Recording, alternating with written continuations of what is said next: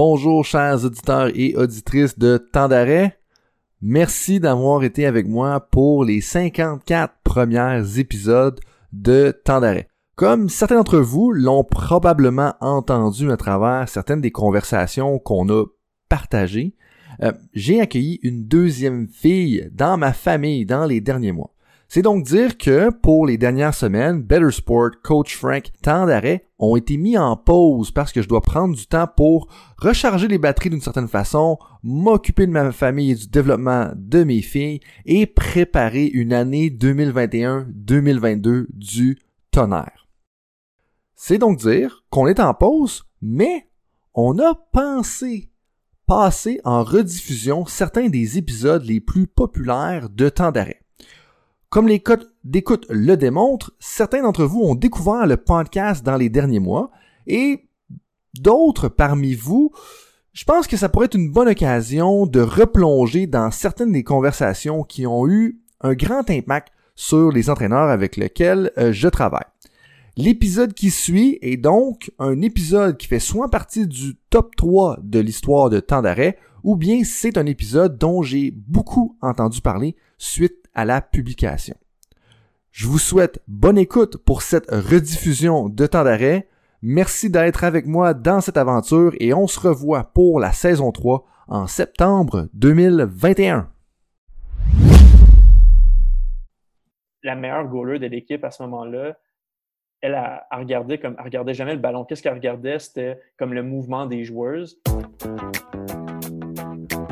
Bienvenue à Temps d'arrêt avec Coach Frank. Le podcast idéal pour rester à l'affût des connaissances de pointe et des avancées scientifiques dans le monde du coaching professionnel. Voici votre animateur, Coach Frank. Bonjour messieurs, bonjour mesdames, bienvenue à un autre épisode de Temps d'arrêt. Euh, je suis encore une fois vraiment content d'être avec vous aujourd'hui, euh, plus particulièrement parce qu'on lance la première d'une série de six entrevues. Et on commence avec une conversation avec Jonathan Lanier, qui est un candidat au doctorat en psychologie sportive à l'Université d'Ottawa.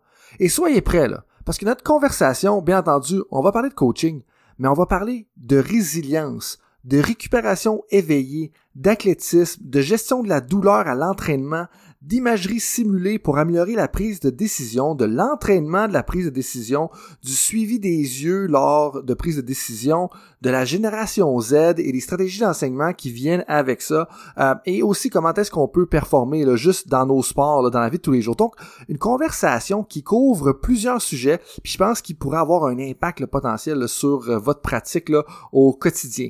Donc, euh, Jonathan, euh, son projet de recherche se concentre sur l'étude de l'interaction entre la gestion de la douleur, la performance et la santé mentale chez les athlètes d'endurance d'élite. Et là, on parle euh, de son projet de recherche pour son doctorat en psychologie sportive à l'Université d'Ottawa.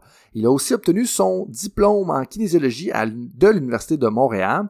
Euh, il travaille particulièrement en psychologie sportive avec des athlètes universitaires ainsi que des athlètes de niveau provincial, national et même de niveau international dans diverses disciplines sportives. Par exemple, l'athlétisme, le triathlon, le basketball, le football, le hockey et le volleyball. Euh, Jonathan, c'est un ancien athlète de cross-country, d'athlétisme, de baseball et de football. Euh, et il a également été entraîneur de cross-country et d'athlétisme pendant six ans. Et c'est vraiment intéressant quand on a la perspective d'un académique qui a aussi été un athlète, mais qui a aussi coaché à différents niveaux et coaché un sport pendant une bonne période de temps. Donc, je vous invite tout le monde à euh, vous délecter de cette entrevue avec euh, Jonathan Lanier qui couvre plusieurs sujets qui, je suis convaincu, va avoir un impact concret sur votre coaching ou sur votre vie de haute performance. Donc, bonne écoute et bon podcast. Jonathan, bienvenue à Temps d'arrêt. Merci, euh, merci d'être là. Merci de prendre un peu de temps aussi en pleine collecte de données pour euh, euh, venir passer du temps avec, avec moi puis jaser un peu de coaching. Mm-hmm, ça me fait le, plus grand plaisir, puis c'est tout un privilège que tu m'accordes. Ouais, fait que ça fait un bout depuis notre, notre rencontre à l'université, depuis qu'on s'est vu. Comment ça va, toi, depuis le début de la pandémie, puis la transition à, la vie en ligne avec la préparation mentale, avec tout ça, ça doit quand même être un défi? Mm-hmm, mm-hmm. Euh, donc, au début, c'est certain qu'il y a eu beaucoup de défis euh, liés à la COVID dans le sens où les, il a fallu que, mettons, j'ai offert beaucoup de support aux différents clubs, euh, différentes équipes avec qui je travaillais parce que c'est une situation exceptionnelle. Puis pour tout le monde, tant les entraîneurs que les athlètes, que le, personnel de soutien intégré, c'est quelque chose qui est nouveau. Donc, tout le monde a dû s'adapter. Moi aussi, j'ai dû m'adapter. C'est certain aussi que certains clubs ont perdu des ressources liées à cette, cette mésaventure, si on veut. donc, bien évidemment, moi, j'ai aussi perdu potentiellement des potentiels contrats. mais je dirais que dans l'ensemble, ça s'est très bien passé. Euh, j'ai dû lire différentes choses, comme euh, on va dire surtout sur la résilience, parce qu'on s'entend que la COVID, c'est vraiment un scénario euh, idéal pour développer la résilience. Puis, même au niveau, je suis chanceux parce que déjà, avant que la COVID survienne, je ferais déjà mes services en ligne. Donc, faire des rencontres en ligne, c'est quelque chose que je faisais déjà. Faire des workshops en ligne également, c'est quelque chose que je faisais déjà. Donc, la transition s'est quand même bien passée. Euh, je dirais que même encore aujourd'hui, on est rendu euh, au mois d'août. Euh, de mon côté, je ne suis pas encore à l'aise d'aller offrir des ateliers en personne, donc je vais continuer un peu à faire ça en ligne. Oui, ben c'est normal aussi. Tu sais, je veux dire, il y a tellement de choses à prendre en considération. Il y a tellement de comportements des gens que tu ne sais pas parce que tu ne les connais pas en tant que tel. Euh, mais si on laisse un peu le côté COVID de côté, tu, me parlais de la résilience il y a deux secondes, puis c'est tellement quelque chose d'important parce qu'il y a comme une partie que tu aurais l'impression, du moins, moi qui n'ai pas un spécialiste de la psychologie sportive en, en tant que tel, tu sais, comme il y, a un côté qui est quand même inné un petit peu, que tu aurais l'impression qu'il y a des gens, c'est comme, OK, les gens sont vraiment résilients, puis il y en a que c'est incroyable à quel point ils sont, tu sais. Puis je pense que euh, peu importe la situation familiale qu'on a, la, pandémie, là, ça a quand même euh, testé notre résilience individuelle. Puis moi, il y a des bouts que c'était difficile, là, puis tu es comme, OK, là, j'ai envie de continuer à travailler, puis je veux aider les gens, mais c'est sûr qu'il y a des journées, qui, puis des semaines qui étaient un peu plus difficiles. Mais là, tu parlais de résilience. Euh, juste peut-être comme, qu'est-ce que tu veux dire par résilience? C'est quoi pour toi la résilience? Euh, la résilience, pour moi, c'est. Euh, en fait, je pourrais donner différentes réponses à ça parce que je connais aussi, on va dire, la définition plus. Euh, ben, ben donne-moi différentes réponses dans ce cas-là, c'est bien plus intéressant. Réponses. La, une réponse peut-être qui est plus liée à la, recherche, c'est d'être capable de, de, maintenir son fonctionnement. Puis quand je dis fonctionnement, c'est tant sa santé mentale que sa performance dans des contextes où est-ce que la pression et l'adversité sont élevées. Donc ça, ça serait peut-être plus une définition théorique. Puis moi, ma, définition peut-être personnelle serait aussi liée à ça d'une certaine façon, mais je pense que, tu sais, oui, beaucoup, plusieurs personnes vont dire que la résilience, c'est, mettons, l'habileté de se relever quand on vit des, des enjeux ou des défis, etc. Mais je pense que c'est vraiment l'habileté à, à juste être capable de performer euh, à son plein potentiel, malgré peut-être les embûches qui sont, qui sont mises devant nous, comme c'est l'adversité, encore une fois, qu'on peut vivre. Donc, s'adapter. Je dirais que ça devient, pardon, je m'excuse, je sais que tu allais, allais, parler, mais juste résumer ça entre euh, en disant que c'est l'habileté à être agile dans des contextes. Euh, Développe. Oui, donc quand je dis agile, c'est l'habileté à s'adapter à la situation qui est devant nous, s'adapter à l'environnement qui est devant nous. Euh, parce que des fois, certains environnements vont être volatiles, vont être incertains, euh, vont être ambigus. donc, c'est l'habileté d'être capable de s'adapter à ces choses-là en utilisant les ressources que nous, on possède. Ça peut être des ressources tant mentales que des ressources physiques, même que des ressources financières, etc. Mais c'est vraiment intéressant. Puis il y a plein de choses. Là, je pense qu'on devrait un peu décomposer là, de ce que tu viens de dire. Tu sais, ouvrir les, petites boîtes que tu as ouvertes ou ouvrir les portes que, mm-hmm. que tu nous as présentées. Tu sais. Euh, moi, la, première, puis ça, ça, me fascine personnellement, c'est le côté de balancer la performance et la santé mentale. Tu sais, puis là, on va, on va dire quelque chose comme, tu sais, tout est au doc. Moi, j'ai fait mon doctorat, puis j'ai mm-hmm. fini. Je suis content de plus être au doc, en fait, je te dirais. Je suis pas mal content d'avoir fini. Je te souhaite de, finir bientôt. Euh, euh, mais, mais, plus sérieusement, tu sais, là-dessus, c'est que on n'a comme pas le choix de performer. Mais en même temps, si on veut continuer à performer longtemps, mais comme il faut avoir notre santé mentale, il faut avoir un équilibre. Puis, moi, c'est un peu ça qui me fascine. Ou est-ce que, tu sais, de, maintenir un haut niveau de performance pendant des années, dans notre cas, c'est cinq ans, puis si tu regardes les mm-hmm. athlètes olympiques, si tu regardes les athlètes professionnels, que, certaines personnes qui vont écouter cette conversation-là vont, vont, nous vont coach justement, comme eux autres, ils maintiennent cette performance-là pendant 15 ans, par exemple. Puis il y a même des coachs que eux autres, c'est ça, ils maintiennent ce niveau de performance-là pendant des années. Euh, tu, tout ça pour dire que toi, tu parles de résilience, puis que la résilience, ça amène à, balancer bien, ta, à maintenir un peu ton, euh, ta santé mentale plus le côté performance. Mm-hmm. Mais comme, comment tu fais ça? C'est ça un peu la question. C'est comme, OK, là, il y a des jours, je n'ai pas le goût de rentrer à job ou ça me stresse beaucoup ce qui se passe. Comme, comment est-ce que mm-hmm. euh, tu, développes cette résilience-là et que tu la gardes? Oui, euh, ça, c'est une vraiment bonne question. je pense que. Oui, non, c'est excellent je pense que tout commence avec le fait d'apprendre à, prendre soin de soi. Euh, puis qu'est-ce que je veux dire par là, c'est que comme devenir conscient de, reconnaître qu'est-ce qui marche bien pour nous. Puis, tu sais, aussi, je vais parler, mettons, d'un exemple typique, ce serait le sommeil. Tu sais, les, recommandations en ce moment, comme selon la littérature, c'est pour un adulte normal, 7 à 9 heures de sommeil. Puis quand tu es athlète, bien, ça monte encore plus haut, ça monte à 19 heures, comme habituellement minimum de sommeil, à cause que les athlètes stressent tellement leur corps. Euh, donc, juste le sommeil, si euh, une personne dort, on va dire 5 heures par nuit, bien, clairement que cette personne-là, elle va potentiellement être moins agile dans des situations où est-ce qu'elle doit s'adapter rapidement euh, parce qu'elle est fatiguée. Puis il y a une équation, en fait pas une équation, mais une phrase que j'aime beaucoup en anglais qui dit « train hard, rest hard ». Donc, oui, on stresse beaucoup le corps, mais c'est aussi important de, récupérer beaucoup. Puis souvent, il y a des gens qui vont dire que la récupération, c'est une des, séances d'entraînement qui est le plus oubliée chez les athlètes.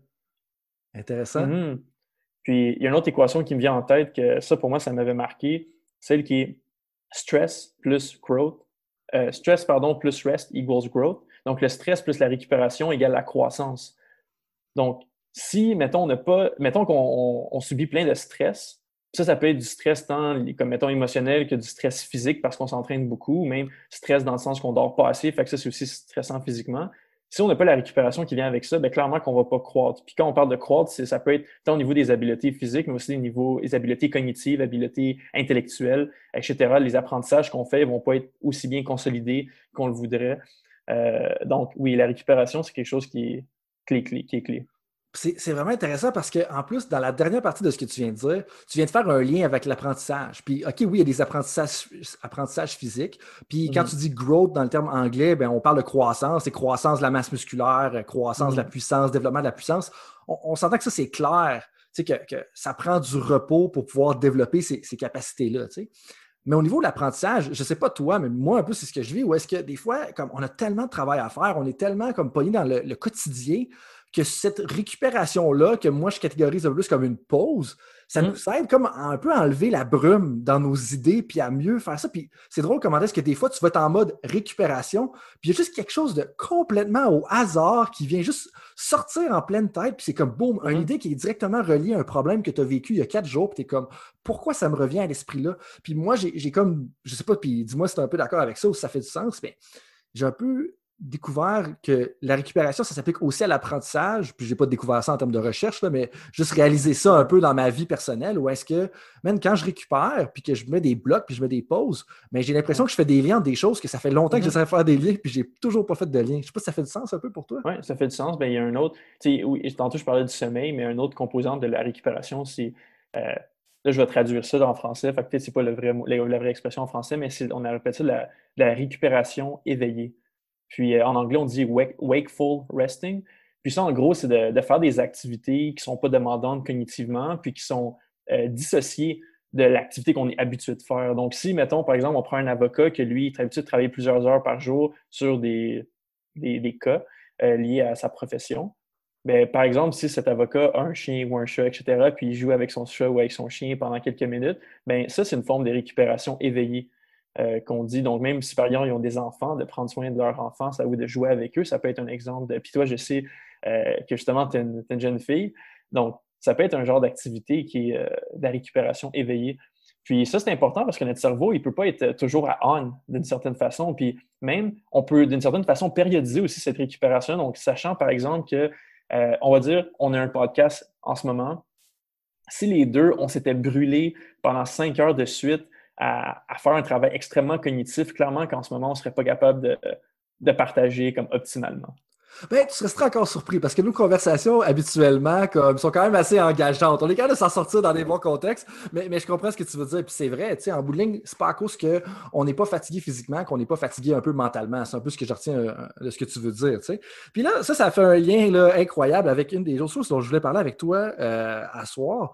Euh, tu tu me parlais de périodiser euh, un peu comme sa récupération ou comme ses journées de travail, puis ces choses-là. Puis je pense que c'est super important pour les coachs parce que, comme les coachs, on, s'entend, là, moi je dis tout le temps, il n'y a pas un coach qui ne travaille pas fort. Comme j'ai rarement rencontré un coach que lui, c'est parce qu'il ne mettait pas assez d'heures dans le bureau. Parce que souvent, les coachs qui ne mettent pas assez d'heures, ils se font filtrer de jour au départ. Puis s'ils se rendent à un certain niveau, ils sont dédiés à la cause. Puis ça, il n'y a jamais personne qui va me faire dire le contraire. Comme les coachs sont clairement dévoués. Avec ça, c'est que je pense que ce commentaire-là de périodisation de ta propre vie personnelle ou de ton travail devient quand même important. Euh, mais toi, tu as quand même un, élément particulier à ta vie. Parce que tu fais ton doc en psychologie sportive, tu es un consultant en performance mentale, mais tu as un baccalauréat en kinésiologie. Puis souvent, les gens qui font de la consultation performance mentale, à moins que je me trompe, partent souvent d'un background qui est plus psychologique ou autre. Mais le point avec ça, comme, comment tu en arrives à partir de la kinésiologie, on parle de sciences de l'entraînement, puis tout ça, versus un peu plus un aspect counseling, préparation mentale, psychologie sportive? Hmm. Donc, est-ce que ta question, c'est savoir un peu mon cheminement, comment j'ai cheminé, ou comment une personne typique? Ton cheminement est, est intéressant, c'est pour ça que tu es là aujourd'hui. Mais c'est plus comment est-ce que tu en es arrivé de OK, je suis en kin, puis là, d'un coup, je développe un intérêt pour la préparation mentale puis la psychologie. C'est plus de où est-ce que tu es venu chercher cet intérêt-là? Oui, donc la, euh, donc ça, c'est une excellente question. Euh, moi, j'ai été entraîneur en athlétisme et en cross-country pendant six ans. Puis, euh, pendant que j'étais au bac en dans le fond, à l'Université de Montréal, j'étais coach. Puis, l'affaire que j'aimais le plus d'être entraîneur, c'était l'interaction humaine avec les gens. C'était le fait de, quand je pouvais voir dans les yeux des athlètes qui avaient peur de réaliser quelque chose. je vais reprendre un exemple, mettons, au saut en, au en hauteur en athlétisme. Souvent, plus la barre monte, plus les athlètes, quand ils approchent de leur barre, qui est, vraiment comme leur record personnel, si on veut, ben il y en a qui commencent à avoir peur. Puis j'aimais ça, pouvoir être là pour les aider dans ces moments-là.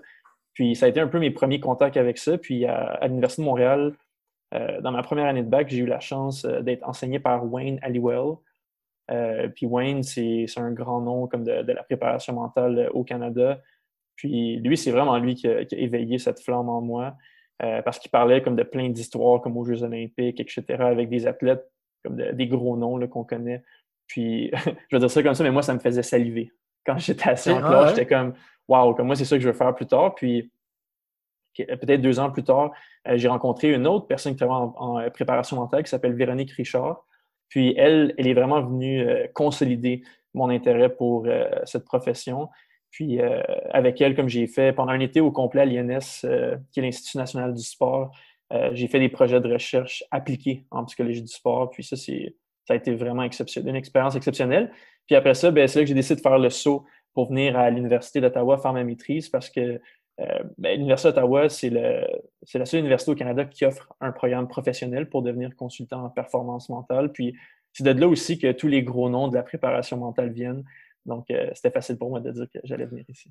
Ben, puis ça, je veux dire, euh, aux préparations mentales, puis aussi, je veux dire, du coaching. Là, euh, les gens, ils vont, ils vont découvrir un lien là, entre les six premiers invités. Ils, ont, ils, ont, tout un lien indirect, ou de près ou de loin, avec l'Université d'Ottawa, parce que c'est incroyable les noms qui ont passé là. Puis des fois, c'est comme, on, voudrait sortir d'autres personnes au Canada qui accomplissent des grandes choses des universités. Puis il y en a d'autres, don't get me wrong, je veux dire, il y en a plein, mais il y en a quand même beaucoup qui sortent de l'Université d'Ottawa dû à en partie parce qu'il y a tellement eu de, gros chercheurs dans les années 90. Euh, si je pense à John Salmela puis des choses ça, comme ça. Puis quand on pense à des gros noms comme Wade Gilbert qui viennent aussi d'ici, puis euh, ben, l'Université d'Ottawa, puis c'est un peu là qu'on s'est rencontrés. Euh, avant d'aller un petit peu plus dans ton parcours avec Wayne Alwell puis Véronique Richard, justement, parce que j'ai un peu de questions sur, tes travaux dans ce coin-là. J'aimerais ça que tu m'en dises un peu plus sur ton premier contact avec le sport. Parce que là, on s'entend, comme on, est des maniaques de sport, toi puis moi. Tu as joué comme au baseball, au flag football, tu as fait de l'athlétisme. Euh, euh, je pense que tu as fait badminton aussi, est-ce que je me trompe? cross-country. Euh, cross-country, excuse-moi. OK, tu as fait plusieurs sports, j'en ai fait plusieurs. Comme C'est lequel le premier sport qui t'a attaché? Puis qu'est-ce que tu trouvais de particulier et de fascinant par rapport à ça? Oh là là. Le premier sport qui m'a attaché. une réponse que je pourrais dire, comme mettons comme ça, c'est que je me considère comme un. J'ai été pendant longtemps un athlète multisport. Euh, donc, je faisais plusieurs sports à l'année longue. Puis au début, je pense peut-être pas que comme j'aimais le sport, mais c'est plus mon père qui m'avait comme inscrit au baseball notamment et au hockey. Donc, je jouais au baseball l'été, puis je jouais au hockey l'hiver, puis c'était mon combo que j'ai fait euh, pendant quelques années. Euh, puis après ça, ben, là, j'ai intégré comme j'ai notamment aussi joué au soccer. Puis là, au secondaire, je faisais juste je faisais du cross-country, d'athlétisme, flag foot, puis baseball à chaque année. Mais mon sport, on va dire, principal, que, j'ai un gros sentiment d'attachement, c'est vraiment l'athlétisme, puis dans le fond, la course à pied, la course d'endurance. Euh, puis, je pense que, mettons, si je pour parler de ce sport-là en particulier, parce que les autres, je ne suis pas certain vraiment qu'est-ce qui, qui m'attirait. je pense, je pense que j'aimais être avec des gens, j'aimais comme parler avec eux, etc. Mais en lien surtout avec les sports individuels, euh, surtout d'endurance, qu'est-ce que j'aime? Ça va paraître bizarre, mais j'aime souffrir. J'aime me faire j'aime me faire mal à moi-même, en guillemets, ça paraît vraiment bizarre ce que je dis, mais intérieurement, dans le sens que moi, les sports, mettons, de contact, euh, je veux rien savoir de ça. Comme je veux pas faire du sport de contact. Ça me dérangeait pas de travailler avec des sports de contact, mais le faire moi-même, je voudrais pas me faire plaquer. Puis tu as du respect pour ça quand même, j'espère. Oui, ben oui, clairement. Clairement. Puis l'affaire, Parce qu'il y a beaucoup de personnes qui ne seraient pas contentes de ce genre de commentaires comme oui, ça. Oui, oui, oui. Donc, je tiens à dire, j'aimerais travailler avec les gens qui font des sports de contact, mais c'est juste moi en tant que personne. Mettons, jouer au rugby puis me faire ramasser par d'autres gars. Euh, là, je sais que vous ne me voyez pas personne, mais moi, je suis un, un, coureur. Donc, j'ai une, petite shape, puis je me ferais ramasser pas mal, puis ça ne ferait pas du bien. Donc, en gros, pour revenir à l'aventure de la course, c'est juste, je pense que la course, c'est une métaphore de la vie. C'est, comme il faut constamment se dépasser, on va vivre de l'adversité, ça, ça, va être difficile, ça va être fatigant, mais comme on continue tout le temps, puis je sais pas, comme en ce moment, je fais aussi beaucoup de courses, puis je pense que c'est une, une, belle métaphore de la vie, puis ça m'a appris à toujours me dépasser, puis je pense que ça, ça s'est reflété aussi sur aujourd'hui, comme là, je suis au doctorat, toi, tu as fait un doctorat, comme c'est des valeurs que j'ai gardées, puis que, que je vais continuer de, de, conserver avec le temps. La, valeur de travail acharné, puis dans le sens que si on va atteindre nos objectifs, euh, comme, je veux dire, on a bien beau dire qu'il faut bien travailler, mais à, la base, je pense qu'il faut travailler fort. Comme moi, je pense que ce qui est important, on dit tout le temps hard work pays off, mais je pense que la première chose à apprendre pour les athlètes, pour nos athlètes de haut niveau, c'est de travailler fort, travailler dur, puis lequel de se pousser. Mais une fois qu'ils ont appris à travailler fort, là, il faut que tu travailles intelligemment. D'où là le travail acharné, mais il faut quand même être intelligent dans le travail. À un moment donné, c'est pas vrai que juste faire des séries de squats de plus, ça va amener plus de résultats. Et le lien avec euh, ce, un peu ce que tu viens de dire et les séries de squats, c'est que je te contredirais dans le sens que je pense qu'il y a beaucoup de liens à faire entre l'athlétisme, la course, aimer souffrir, puis le football, par exemple. Pourquoi je te parle du football? C'est que les coachs de football, puis les joueurs, ben, ben, en fait, les joueurs vont pas un peu s'entraîner que les coachs, malgré a certains coachs que je vois, certains dans la région de Québec, là, que c'est clairement pas, leur condition physique est clairement en excellente condition.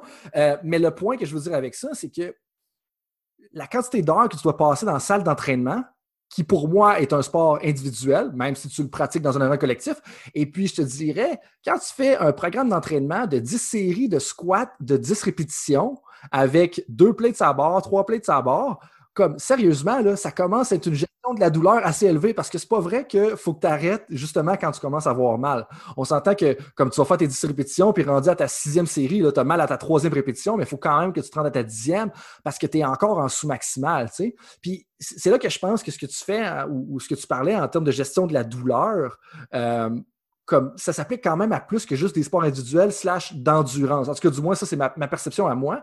Euh, et puis, euh, justement, comme qu'est-ce que tu qu'est-ce qui est important, justement, quand on parle de, gestion de la douleur puis d'amener les athlètes, parce qu'un bout de ligne, en bout de ligne, ou jusqu'à un certain point, les coachs, des fois, il faut pousser un athlète justement à, persévérer à travers la douleur, mais à un moment il y a un côté qui c'est plus sain aussi. Il, y a, comme plein de choses à explorer, je trouve, dans le côté gestion de la douleur à l'entraînement. Mm-hmm, mm-hmm. Non, c'est un, un, très bon point. Puis je pense que la nuance que tu apportes est excellente. Là. Euh, il y avait, euh, je pense que c'est dans le temps, là, il disait No pain, no gain, no Spain. Ça, c'est un slogan pour les Olympiques en Espagne. Puis comme, OK, le, uh, no Spain dans le sens que le pays n'aura pas de victoire, genre, ou quelque chose comme ça? Ben, c'est que tu pas aux Jeux Olympiques en Espagne. Comme... Ah, OK. Puis, tu sais, est-ce que c'est vrai? Clairement pas. Comme c'est une mentalité qui est toxique, ça, d'une certaine façon, et destructrice, là, si je pourrais dire. C'est un peu des années 90, début 2000. On, est plus, on est rendu loin de là dans l'entraînement, au niveau, ben, dans le sens que moi, je l'ai vécu à certains endroits, mais comme là, en entraînement, c'est plus juste no pain, no gain. Comme hard work pays off, à un moment donné, il faut travailler intelligemment. Je pense que le sport d'un haut niveau, c'est rendu là maintenant. C'est même plus une question. Exact. Puis d'où là l'importance de la variable de récupération. Parce que, tu sais, ben, avant, les gens, encore une fois, la, la récupération, c'est une séance qui est oubliée, souvent dans la périodisation d'entraînement. Puis comme aujourd'hui, comme tu dis, les gens s'entraînent plus intelligemment, puis les gens sont davantage conscients de comment on peut récupérer, puis comment on peut utiliser la récupération pour optimiser les gains comme qu'on fait en, entraînement. Mm-hmm. Puis, euh, mais là, justement, sur le point de la gestion de la douleur, comme comment est-ce que c'est quoi un peu que tu veux dire par gestion de la douleur? Puis c'est quoi le rôle un peu du coach là-dedans, tu sais? Euh, OK. Donc, est-ce que, OK, la gestion de la douleur, qu'est-ce que je veux dire par là? Ben, ça, c'est quelque chose, dans le fond, que j'étudie aussi, là, en ce moment, via mon, via mon doctorat. Puis, en gros, c'est juste de. Quelque chose qui est important à savoir, c'est que la douleur, c'est une expérience qui est subjective, donc qui va varier d'un individu à l'autre. Puis, fondamentalement, c'est juste une information. C'est une information qui est envoyée au cerveau. Puis après ça, ben, nous, on a, on a comme un moment où est-ce qu'on peut décider comment on réagit à cette information. Donc, des fois, des gens, ils vont comme se mettre à, capoter ou à la redouter, à la, euh, comme à faire de la catastrophisation de la douleur, qu'on dit, où ils vont comme ruminer, puis ils vont vraiment stresser et paniquer face à cette douleur, alors que d'autres vont être capables de l'accepter, de faire de la place à cet inconfort, à cette fatigue, à cette douleur, puis de continuer à faire la tâche qu'ils sont en train de faire, même s'ils ressentent de la douleur. Puis, encore une fois, important de dire que ce n'est pas de la douleur liée à une blessure qu'on parle en ce moment, mais c'est de la douleur provoquée par l'exercice. Euh, puis c'est ça, de faire de la place à cette douleur-là pour mettre leur attention sur qu'est-ce qu'ils ont à faire, comment ils peuvent optimiser leur technique pour rester euh, optimal dans leur mouvement, puis en, en utilisant, mettons, la moindre quantité d'énergie possible aussi. Ah, c'est vraiment intéressant. Puis honnêtement, ça, moi, c'est un aspect que, j'admire de ta personnalité puis de ce que tu fais un petit peu, c'est que je trouve que tu as une approche humaine à la préparation mentale, mais tu es quand même conscient du sport d'élite. Puis des fois, on, on entend parler de santé mentale, puis on est comme, mais là, un peu, il faut quand même se pousser dans un environnement de performance. Puis je pense que les deux sont définitivement compatibles, sans nécessairement aller dans, cette direction-là, mais, mais c'est ce qu'on sent un peu dans ce que tu viens de me dire. Ou est-ce que, comme, il faut quand même le on va vivre la douleur si on essaie de s'entraîner pour atteindre des sommets qui n'ont jamais été égalés, mais il y a de moyens de le faire, puis il faut quand même gérer ça un petit peu. Euh, puis justement, tu as fait allusion un petit peu il y a quelques secondes. Euh, peut-être qu'on peut commencer par ta thèse de doctorat. Peux-tu m'en dire un petit peu plus sur ta, recherche? Parce que je pense que ça fait partie un peu de tes travaux, justement, comme tu disais. Oui, donc euh, en gros, il y a comme deux, gros, deux grosses parties là, à mon doctorat. La, la première partie de mon doctorat, c'était surtout lié au fait de euh, de, mieux comprendre comment les athlètes euh, d'équipe nationale senior dans certains sports de haute intensité en endurance font pour gérer la douleur en entraînement puis en compétition. Euh, fait que j'ai fait des entrevues avec eux pour vraiment dresser un peu un portrait de quel genre de stratégie ils utilisent pendant leur entraînement et en compétition. Puis la deuxième phase de mon... Ça, c'est venu inspirer la deuxième phase de mon doctorat, où est-ce que là, j'ai mis en... Comme j'ai créé euh, différentes interventions en ligne en préparation mentale pour euh, des demi-fondeurs en athlétisme. Puis j'ai recruté des gens de partout au Canada. Il y avait une soixantaine d'athlètes qui ont participé. Puis, euh, dans le fond, le but de ces interventions-là, c'était de créer des interventions qui pouvaient avoir le plus d'impact possible sur leur capacité à gérer la douleur en entraînement et en compétition, mais aussi sur la préservation de leur santé mentale liée à, leur sport. Puis, ouais, puis c'est ça. Donc, c'est vraiment sur la santé mentale. Puis également, la variable de performance que j'ai oublié. J'ai oublié parce que, bien évidemment, la COVID euh, a pitché une petite curveball au projet. Donc, euh, ça, ça on ne pourra pas malheureusement l'évaluer tant que ça. Mais en gros, c'était ça. C'était vraiment de, comprendre comment les gens, comment, mettons, l'élite en ce moment canadienne fait pour gérer la douleur euh, provoquée par l'exercice. Puis après ça, créer des interventions pour aider les athlètes à ce niveau-là, mais aussi au niveau de la santé mentale. Fait comment est-ce que l'élite canadienne gère cette douleur-là? Parce que j'imagine dans des demi-fondeurs, on parle de quel genre de distance? Euh, donc, demi-fondeur, moi, c'était. Donc, OK, ça va dépendre de sport en sport, mais moi, les gens que j'ai interviewés, c'était des nageurs, des athlètes en canot-kayak de vitesse, puis des demi-fondeurs en athlétisme. En natation, on parle de 200 mètres à 400 mètres. Euh, en canot-kayak de vitesse, c'est du 500 à du 1000 mètres. Puis euh, en athlétisme, on parle de 800 à 1500 mètres. 800 ah, mètres, c'est un petit peu dégueulasse comme distance. Là. Comme le 400 mètres, c'est aussi un petit peu dégueulasse. Là. Mais on est juste à la fin du système lactique. Euh, puis même là, plus ça, puis là, je suis un petit peu à, court là, pour euh, déterminer c'est quoi les distances puis la durée des autres disciplines. Mais on est entre les, systèmes. Puis là, dès qu'on est, entre les systèmes, ça commence à être tellement souffrant puis tout ça. Euh, fait que je te lance ma question justement, comment est-ce qu'ils font pour gérer cette douleur-là, ces athlètes-là? Mais là, OK, ben, il pourrait y avoir différentes réponses à ça. Euh, je te dirais qu'en ce moment, je suis encore dans l'analyse de mes résultats, mais de qu'est-ce que je me souviens, c'est que les. On a une primeur, c'est parfait. Oui, primeur. Les athlètes utilisent tant des stratégies en préparation à leur compétition ou entraînement, tant pendant leur événement et tant post-entraînement, compétition. Euh, c'est des stratégies avant, des exemples, ça peut être par exemple l'imagerie, où est-ce que les gens euh, vont utiliser leurs différents sens pour recréer une expérience, mettons, de fin de course, ou tu sais, un segment dans la course qui savent qu'ils vont vivre beaucoup de douleur, puis s'imaginer réagir de la façon qu'ils veulent réagir. Donc, puis même aussi au niveau comportemental, c'est quoi les actions qu'ils veulent commettre pendant ce moment-là? Est-ce qu'ils veulent être extrêmement tendus? Est-ce qu'ils veulent être détendus? Est-ce qu'ils veulent se battre contre cette douleur? Est-ce qu'ils veulent l'accepter, lui faire de la place, etc.? Donc, euh, il y a différentes stratégies liées à ça, puis aussi des stratégies au niveau motivationnel où est-ce que les gens vont identifier pourquoi est-ce qu'ils sont en train de faire ça? Parce que ça, c'est vraiment important dans les sports qui font mal. Euh, parce que plus on, plus on, mettons, on est dans une course, euh, plus on avance dans cette course, plus inconsciemment on devient motivé à ralentir ou à arrêter.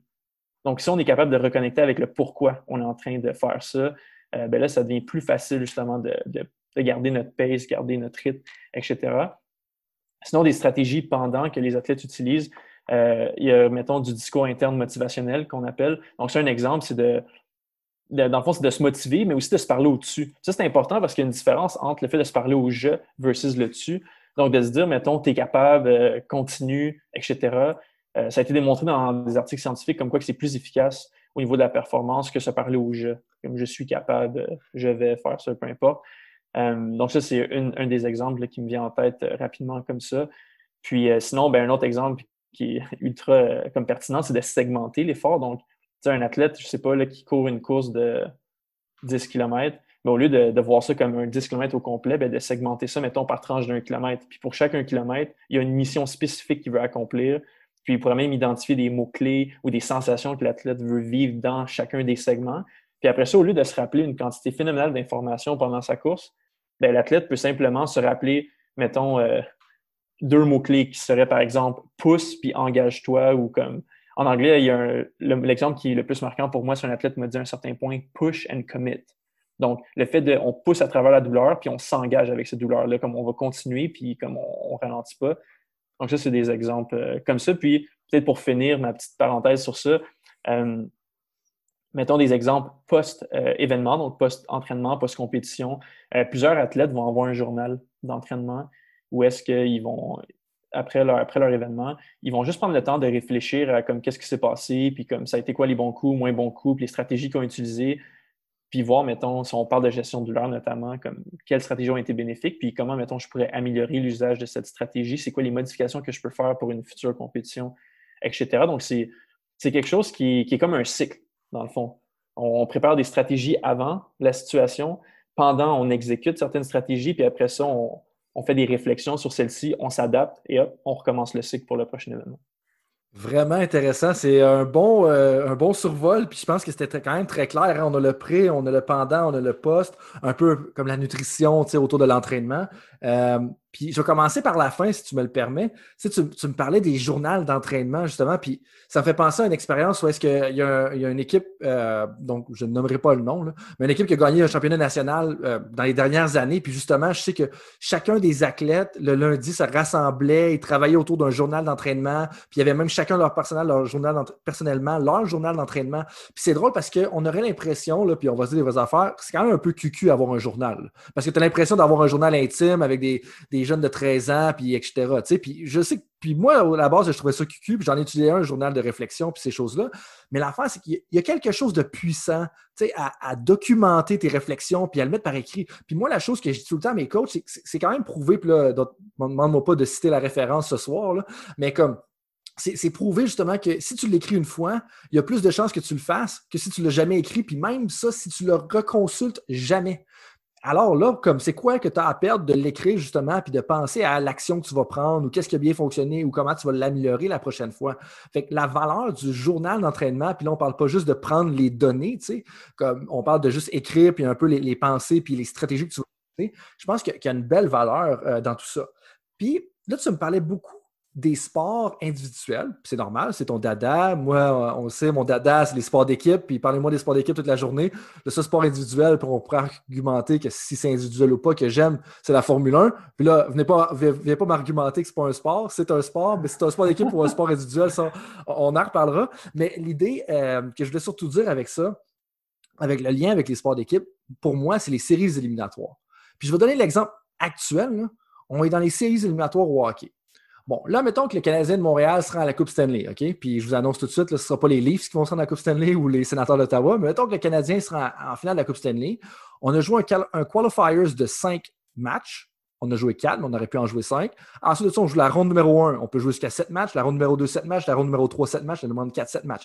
On est à 4 fois 7, 28, plus 4. On est rendu à 32 matchs de hockey à l'intérieur de quoi, 16 semaines, 15 semaines, 14 semaines, peut-être moins. On s'entend-tu que rendu à la troisième période, ça c'est si tu t'en vas pas en prolongation dans aucun de ces matchs-là, tu en as joué du hockey. Puis je suis convaincu que tes jambes sont pesantes. Puis moi, je me rappelle de mes années de joueur de football, puis je, parle encore à certains joueurs, tu sais. Puis comme rendu à la fin de la saison, si tu as joué 16 matchs dans le CFL, tu es rendu aux séries éliminatoires, les jambes lourdes, y a de la douleur. Puis à la limite, moi, je dirais que la gestion de la douleur, elle, devient quand même importante parce que il faut que tu performes, même si tes jambes sont pesantes, puis l'autre côté sont pesantes, puis je veux dire, il n'y a personne, là, puis je suis sûr que, que tous les coachs que tu côtoies, puis les miens que je côtoie, on, sait tous que nos athlètes, ils ne se sentent pas comme frais comme des roses dans les séries éliminatoires, parce qu'il y a un certain équilibre entre le volume d'entraînement, la longueur de la saison, puis on ne peut pas juste leur donner la semaine complètement off parce qu'il faut faire une préparation tactique. Fait que tout ça, fait, je pense qu'il y a quand même une belle euh, association à faire avec les sports d'équipe. Puis moi, je pense aux playoffs de, la Ligue nationale de hockey, qui selon moi sont les playoffs les plus inhumains, euh, ben, pas inhumains, mais les plus intenses puis les plus chargés quand tu penses à, la quantité de hockey qu'ils vont jouer, puis à l'intensité, l'espèce de balance entre intensité, puis la durée, puis tout ça. Puis même, je dirais, dans la NFL, où est-ce que tu joues 16 matchs, puis après ça, tu arrives dans les séries éliminatoires, tu en joues 4 autres ou 5 autres, puis là, comme, t'es, magané. Puis moi, je jouais des saisons de 8 matchs, puis on se rendait en séries éliminatoires, on en jouait peut-être 11. Puis comme, je me rappelle, les deux semaines après saison, tu n'as pas envie de rien faire, ton corps est démoli. Je pense que la gestion de la douleur, ça ne s'applique pas nécessairement juste au sport individuel dans ce sens-là.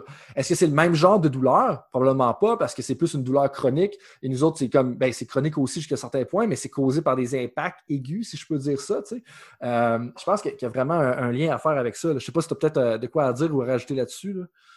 Oui, ben, je pense qu'est-ce qui est intéressant, c'est je pense qu'en ce moment, une des, une des stratégies plus euh, promu, on va dire, au niveau de la gestion de l'heure, c'est en lien avec le mindfulness puis l'habileté de d'accepter comme sans jugement les sensations qu'on ressent, puis après ça, de diriger notre attention sur la tâche qui est à accomplir. Puis je pense que l'exemple que tu as nommé, comme quoi que tu les, les, les, joueurs des, différentes, euh, des différents sports que tu as ben, ça devient intense à un certain point. Et puis comme si les athlètes utilisent trop de leur énergie sur le fait de combattre mentalement cette douleur-là, puis cette fatigue, puis comme juste d'y penser constamment, puis de ruminer, etc., ben, mettons que c'est comme 30% 20% même juste un 15% Si le joueur sur le terrain est à 85% de ses capacités versus 100% ça va clairement faire une différence au bout du compte. Donc, l'habileté à comme reconnaître qu'on vit ça, mais après ça, de juste laisser de la place à cette sensation, puis de diriger notre attention sur qu'est-ce que moi j'ai à faire, mettons, sur ce chip-là, sur la glace, qu'est-ce que j'ai à faire sur ce prochain jeu-là, comme c'est le, le, deuxième jeu d'une lancée sur un terrain de football, etc. Comme c'est quoi la chose, mon rôle que j'ai à faire dans l'équipe. Puis quand les individus sont capables de faire ça, de mettre ces sensations inconfortables de côté, ben c'est là que la magie opère. Mm-hmm. Puis tout à fait. Puis c'est là, je pense que les, les, trucs de gestion dont tu as parlé deviennent super importants parce que comme tu veux que l'athlète soit concentré parce qu'on s'entend dans les séries éliminatoires, que tu sois au hockey, que tu sois au football, que tu sois au basketball aussi, les cahiers de jeu au basketball sont super impressionnants. Quand on arrive à des certains niveaux, la quantité de jeux qui t'ont à, mémoriser. Mais si l'athlète a justement ce 15% là qui est dédié à gérer la douleur parce qu'il s'était mal préparé à ça, puis qu'on est justement rendu en fin de séries éliminatoires, mais comme il n'est pas justement concentré sur les multiples changements tactiques. Comment est-ce que je dois arrêter tel type de forecheck? Comment est-ce que je dois le contrecarrer? Comment est-ce que je dois rouler ma couverture de passe contre telle et telle formation en telle situation? Parce qu'il y a beaucoup de mémorisation à faire au football, par exemple. Puis au basketball, encore une fois, beaucoup de jeux. Mais je pense que ça va définitivement jouer ça. Puis, je veux dire, rendu dans les séries éliminatoires, la plupart des joueurs ou des joueuses vont jouer avec des bobos. Là, comme, je veux dire, puis encore une fois, si c'est une blessure grave, allez consulter votre coach, puis on ne veut pas forcer des athlètes à, jouer dans la blessure. Hein, les coachs, on, s'assure de faire attention à ça. Mais en même temps, comme si tu as mal au doigt, je pense que tu vas rester sur le terrain, comme il faut que tu, faut que tu joues, en tout cas, c'est quand même intéressant de, de, voir ça. Puis euh, je pense qu'il y a vraiment une extrapolation à faire. Puis peut-être que ce sera une prochaine recherche pour toi ou euh, Ouais, ou gestion de la douleur à, l'entraînement dans la salle, comment ça peut, euh, euh, je ne sais pas moi, euh, arrêter un peu le progrès dans la salle ou, peu importe. fait que pour moi, je trouve ça vraiment comme intéressant quand tu parlais de, côté capacité à gérer la douleur slash la performance. parce que, puis en même temps, il y a un aspect de santé mentale aussi. Tu ne veux pas pousser au point que comme si tu as pas mal, tu n'es pas en train de t'améliorer. C'est pas ça qu'on dit non plus. C'est que je pense qu'il y a un appel qu'il faut éduquer peut-être nos athlètes à bien la gérer. Puis c'est peut-être le rôle justement qu'un préparateur mental peut jouer. Je ne sais pas si c'est d'accord avec ça. Euh, oui, oui, clairement. Puis, tu sais, je pense, nous, à, la base, là, fondamentalement, les gens qui sont des consultants en performance mentale, euh, on vise à aider les gens tant au niveau du bien-être que de la performance.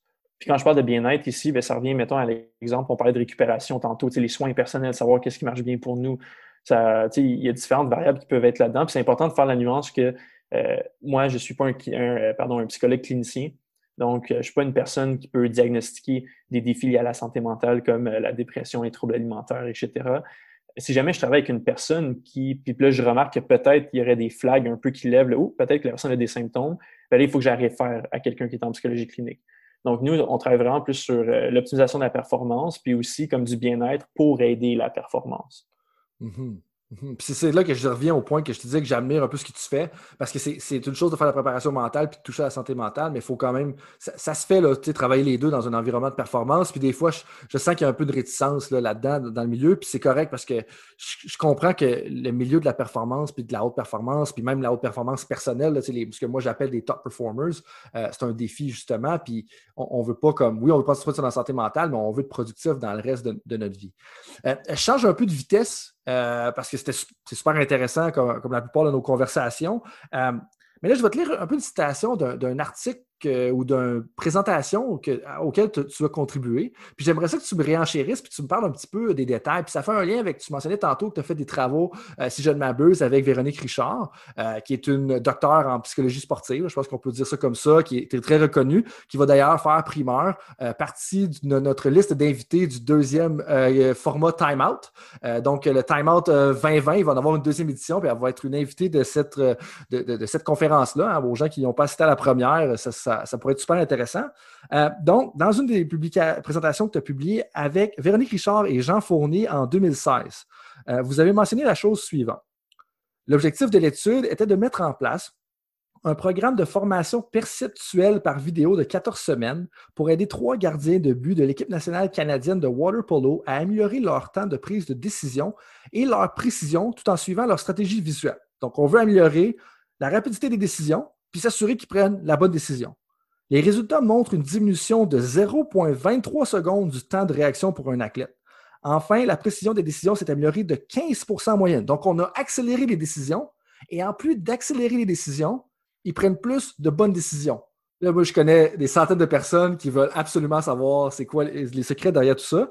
Puis, en plus des stratégies visuelles, les résultats mettent en évidence la nécessité de prendre en compte un certain nombre d'éléments pour la mise en place d'un entraînement perceptif basé sur le vidéo, sur la vidéo telle que la structure et la perspective de la vidéo. Et là, je suis dans la traduction francophone. Donc, on va arrêter là, puis je pense que tu vas, me, tu vas me le traduire de la bonne façon, euh, parce que bien entendu, c'est un article puis une, présentation qui était publiée en anglais. Euh, je, fais les, je fais la traduction pour servir nos, euh, nos, nos, intervenants francophones. Hein. Je pense que ça doit se rendre à eux. Fait que là, là qu'est-ce que tu te souviens de ça, puis qu'est-ce que ça veut dire un peu tout ce que je viens de lire? Oui, ben en gros, qu'est-ce que je me souviens, mettons, pour, pour mettre des mots là, sur cette, puis peut-être même compter un peu une histoire liée à tout ça. Là. C'était avec l'équipe féminine de Waterpolo canadienne. Puis en gros, comment ça fonctionnait, c'est qu'on avait créé euh, comme différents clips où est-ce, mettons, des situations de jeu. Où est-ce que, euh, mettons, il y, avait, il y avait une situation. En fait, OK, je vais, je vais recommencer mon histoire. Là. En gros, l'athlète était dans l'eau, puis il y avait une caméra à l'extérieur de la piscine. Une caméra, pardon, un gros écran de télévision qui était positionné devant elle. Donc, l'athlète était dans la piscine avec son but puis tout. Puis, sur le bord de la piscine, il y avait comme un écran, euh, c'est un écran plat monté sur une structure. Puis là, elle voyait des images. Puis les vidéos, en gros, c'est des situations de jeu. Puis, euh, on voyait comme, mettons, une équipe adverse se faire des passes, etc. Puis dès qu'il y avait une joueuse qui arrivait pour se préparer à lancer le ballon, bien là, l'image coupait. Puis là, l'athlète devait réagir le plus vite possible, mais aussi répondre comme de la bonne façon. Donc, si, mettons, le tir s'en va en haut à droite, il fallait qu'elle se lance en haut à droite le plus rapidement possible. Donc, les athlètes étaient évalués tant sur leur rapidité, mais aussi, euh, là, j'ai juste le mot en anglais, mais accuracy, le, précision. La précision, te trois fois. précision. La, précision de, leur réponse. Puis, ils ont été entraînés, comme c'est ça, pendant plusieurs semaines avec tout ceci. Euh, puis ça, c'était, parce que c'était vraiment, vraiment intéressant. Puis même moi, je me souviens que quand on a fait cette, cette expérience-là, les athlètes, euh, ils ont fait aussi un test hors de la piscine qui portait des lunettes. Ces lunettes-là permettaient euh, d'analyser un peu où est-ce que leur regard se pose quand ils regardent la vidéo. Donc, de suivre un peu leur, je veux dire leur regard. le mot en anglais, c'est gaze, mais leur regard. Puis c'était vraiment intéressant de voir les différentes stratégies donc, que les goalers utilisaient. Donc, la, moi, je me souviens que ça m'avait marqué la meilleure goaler de l'équipe à ce moment-là, elle, a, regardé comme, elle regardait jamais le ballon. Qu'est-ce qu'elle regardait? C'était comme le mouvement des joueuses, comment ils se positionnaient par rapport aux autres joueurs. Donc, on parle des attaquantes qui veulent marquer dans son but à elle. Puis, à chaque fois, mettons qu'une joueuse faisait une passe à un autre joueur, elle, revenait vers le milieu euh, où est-ce qu'il y avait les défenseurs et d'autres attaquantes devant elle pour voir comment eux étaient positionnés, puis se retourner à la prochaine joueuse. Donc, elle ne suivait pas le ballon. Elle, elle suivait vraiment le positionnement des joueuses, la façon qu'ils bougent leur corps pour lire cette information-là, puis être capable de prendre des meilleures décisions. Alors que quand on regardait, mettons, la, la, qui était la numéro 3 sur l'équipe, elle, littéralement, elle suivait le ballon. Le ballon est dans la main de la joueuse en haut à droite, elle était là-dessus. Là, le ballon est lancé, son regard suivait le ballon. Wow, c'est tellement intéressant. Parce que, puis en bout c'est logique parce que si tu suis le ballon, tu es en retard sur où est-ce que l'action s'en va. Fait que si jamais il y a 3-4 passes, puis là, on peut faire des liens directs avec le hockey. S'il y a des tirs sur réception, tu, vas être en retard sur ton tir de réception. Tu n'as pas vu qu'il y avait justement qu'il y avait deux attaquants qui descendaient. Puis là, c'est un petit peu moins rapide. On s'entend au water polo parce que ça peut plus. Euh, fait que ça, continue. Fait que, ah ouais, hein. Ouais, puis, super intéressant. je me souviens aussi que, en, mettons, à cause que la goaler numéro 1 utilise cette stratégie de, de, lire plus comme comment le jeu. Euh, comment le jeu unfold, comment le jeu va, évoluer. Merci. un des défauts de l'Université d'Ottawa, pour les gens qui ne savaient pas, c'est qu'on devient un petit peu franglais. Oui, on devient franglais, oui. Puis c'est ça qui était fou parce qu'elle savait exactement où que le ballon allait aller. Comme le ballon n'était même pas sorti de la main d'une joueuse, qu'elle avait vu comment les joueuses étaient placées, comment la défensive était placée, puis comme l'attaque également. Puis là, elle savait où que le ballon s'en allait, puis elle arrivait avant que le ballon arrivait. Comme son regard arrivait sur la joueuse avant que le ballon arrivait à la joueuse. C'est ça, alors que l'autre, c'était pas du tout le cas. Puis euh, ça, ça a été vraiment un, beau projet. C'était vraiment le fun. Puis euh, c'est une très belle expérience de mon côté d'avoir participé à ça. Uh-huh. Puis comment est-ce que tu penses que ça peut se transférer justement comme on pense au, basketball, on pense au hockey, on pense au football, on pense au soccer? Comme honnêtement, je me dis, c'est encore plus facile quasiment faire ce genre d'activité-là dans ces sports-là parce que dans un hockey, tu mets tu mets une TV sur le bord de la glace. Au football, tu peux juste amener un méga gros iPad. C'est peut-être pas assez gros, justement, dans ce cas-là. Euh, c'est tous des sports où est-ce que c'est plus simple que de le faire quand tu es dans l'eau. Parce que généralement, les TV et l'eau, c'est pas super compatible. On s'entend là-dessus. Donc, euh, je pense que ça se fait quand même bien. Fait que là, si je comprends bien, puis dis-moi si, je me trompe, comme on, prend comme un, gros écran, on ressort des séquences vidéo qu'on qui ont déjà existé, qui, ont qui, sont déjà arrivés, dans le fond, pour notre propre équipe. On les arrête au moment clé de prise de décision ou slash de réaction de l'athlète, puis là, on laisse l'athlète faire physiquement son habileté. Oui, exact. Exact. Puis là, après ça, ben, le but, c'est. Puis l'affaire aussi, c'est que comme nous, on sait, parce que avant que l'image comme fige, nous, on sait c'est quoi la conséquence. on sait où est-ce que le ballon est allé, où est-ce que la rondelle est allée. Donc après ça, c'est facile d'évaluer si l'athlète a pris la bonne décision ou non. Puis après ça, ben, au niveau du temps de réaction, euh, l'affaire, qu'est-ce qui est plaisant, c'est que, pas que c'est comme de l'imagerie, mais c'est que ça permet d'exposer l'athlète à beaucoup plus de prises de décision sans le taxer physiquement comme autant. Puis ça, c'est quand même quelque chose d'intéressant. Surtout quand on parle, on parlait tantôt de récupération puis de, s'entraîner intelligemment, ça permet vraiment ça, c'est de, l'exposer à des situations puis de travailler sa prise de décision dans ces situations-là pour qu'après une fois que ça ressurvient sur le terrain, sur la patinoire, peu importe quel environnement vous évoluez dedans, ben, c'est plus facile ou plus automatique, je pourrais dire. Oui, ouais, ça fait du sens. Puis, question euh, plus technique au niveau de, comment est-ce que tu mets ça en orchestration. Euh, la perspective de la caméra, c'est quoi? Euh, au bois quand. C'est-tu comme d'en haut ou c'est dans l'arrière du, gardien? C'est-tu exactement la même vision? C'est ça? Oui, ça, c'est une bonne question. Je sais que quand on l'a fait avec l'équipe de water polo, c'était un peu comme si on avait la, piscine en large devant nous, puis que nous, on était, on va dire, au milieu de cette piscine-là, mais en haut, puis qu'on avait une vue de haut, puis qu'on filmait comme la piscine, mais on, avait, mettons, à droite le but d'une équipe, puis à gauche le but de l'autre équipe. Mais là, on était spots, on était comme euh, focusé sur juste la zone, mettons, où l'action arrivait. Mhm. En bon français, on appelle ça le wide angle. Euh, fait que si tu parles, ouais, mettons, à des coachs de football, c'est de ça qu'ils vont te parler, tu l'angle large, donc le wide angle, le sideline angle, tu pourrais l'appeler comme ça aussi. Puis ça, c'est encore plus intéressant parce que là, ça devient, à mon avis, plus facile à implanter. Parce que là, si, exemple, ça avait il avait absolument fallu que ce soit une espèce de caméra en la première personne, qui soit à l'arrière, ça devient un petit peu difficile. Mais ce qui est intéressant, c'est que tu utilises un angle de vue qui n'est pas l'angle de vue de l'athlète, mais juste parce qu'il voit la situation, il va arriver puis il va quand même mieux le faire. Parce que là, après ça, moi, je vois les retombées. Bon, gardien de but au hockey, gardien de but au soccer. Je pense que ça, le lien est assez direct à faire. Mais après ça, moi, je vois corps arrière. Comme tu montes des séquences vidéo, tu dis au corps arrière, il s'installe là, puis boum, boum, boum. Et là, il doit faire le geste technique, envoyer la balle à telle distance. Puis là, ce que je comprends même avec ça, c'est qu'à la limite, il pourrait le faire, puis le lancer dans le vide puis que ça tombe exactement à la place, même s'il n'y a pas de receveur, il n'y a pas de débit, tout ça, il va améliorer sa prise de décision. Fou. Fou. C'est vraiment, vraiment intéressant. Euh, c'est vraiment intéressant. Euh, parce que, tu sais, en plus, une autre chose que, j'avais noté un peu, parce que j'essaie de me préparer avant les entrevues, euh, tu sais, on, assume, mettons, que le temps, moi, ce que je me rappelle de, mes connaissances en contrôle moteur, le temps de réaction moyen pour un homme, ça va être de 250 à 300 millisecondes. Puis ça, on parle d'une prise de décision simple. OK? Puis là, on parle d'une amélioration de 0,23. Fait que ça, c'est pour, bien entendu, des prises de décision complexes. Fait que prise de décision complexe, on parle probablement de, 500 millisecondes, 100 millisecondes, puis je ne vais pas trop m'avancer, tu, tu sais peut-être plus que moi. Mais une amélioration de 0.23, ça c'est 230 millisecondes, à moins que je me trompe. Comme, c'est quand même significatif. Surtout dans des sports où est-ce que l'objet, par exemple, peut descendre d'un snapshot de chez Weber à 106 000 à l'heure. Comme le 23 millisecondes, tu vas essayer de le mettre de ton côté. on s'entend. Euh, est-ce que j'ai bien compris un peu? Comme... Oui, oui, oui, non, ça fait beaucoup de sens. Je te dirais que euh, c'est difficile pour moi de commenter davantage parce que cette étude-là, je n'étais pas comme le, chercheur principal. Euh, puis ça fait quand même plusieurs années de ça. Mais toutes les réponses que j'ai données, c'est qu'est-ce que je me souvenais. Puis oui, ça fait beaucoup de sens, qu'est-ce que tu as mentionné. Mhm. Parfait. Euh, et puis, euh, si on peut justement faire un lien avec tes travaux un peu plus récents, parce que là, tu as ta recherche au doctorat, mais on a tout le temps des, projets un peu sur les côtés aussi en même temps. je pense que tu prépares une formation en fin de semaine sur un, atelier en lien avec les milléniaux et les stratégies d'enseignement. où est-ce que tu en es rendu un peu dans, dans ça? Puis, qu'est-ce que tu as à nous dire un peu là-dessus? Oui, ben, en fait, ça, ça, va même aller plus loin que les menus. Ça va être sur les, la génération Z. OK. Tu fais la distinction entre les deux? Oui, ben, la, la, génération Z, dans le fond, c'est les, les, gens qui sont nés entre 1995 euh, et, et 2002. attends, mon Dieu.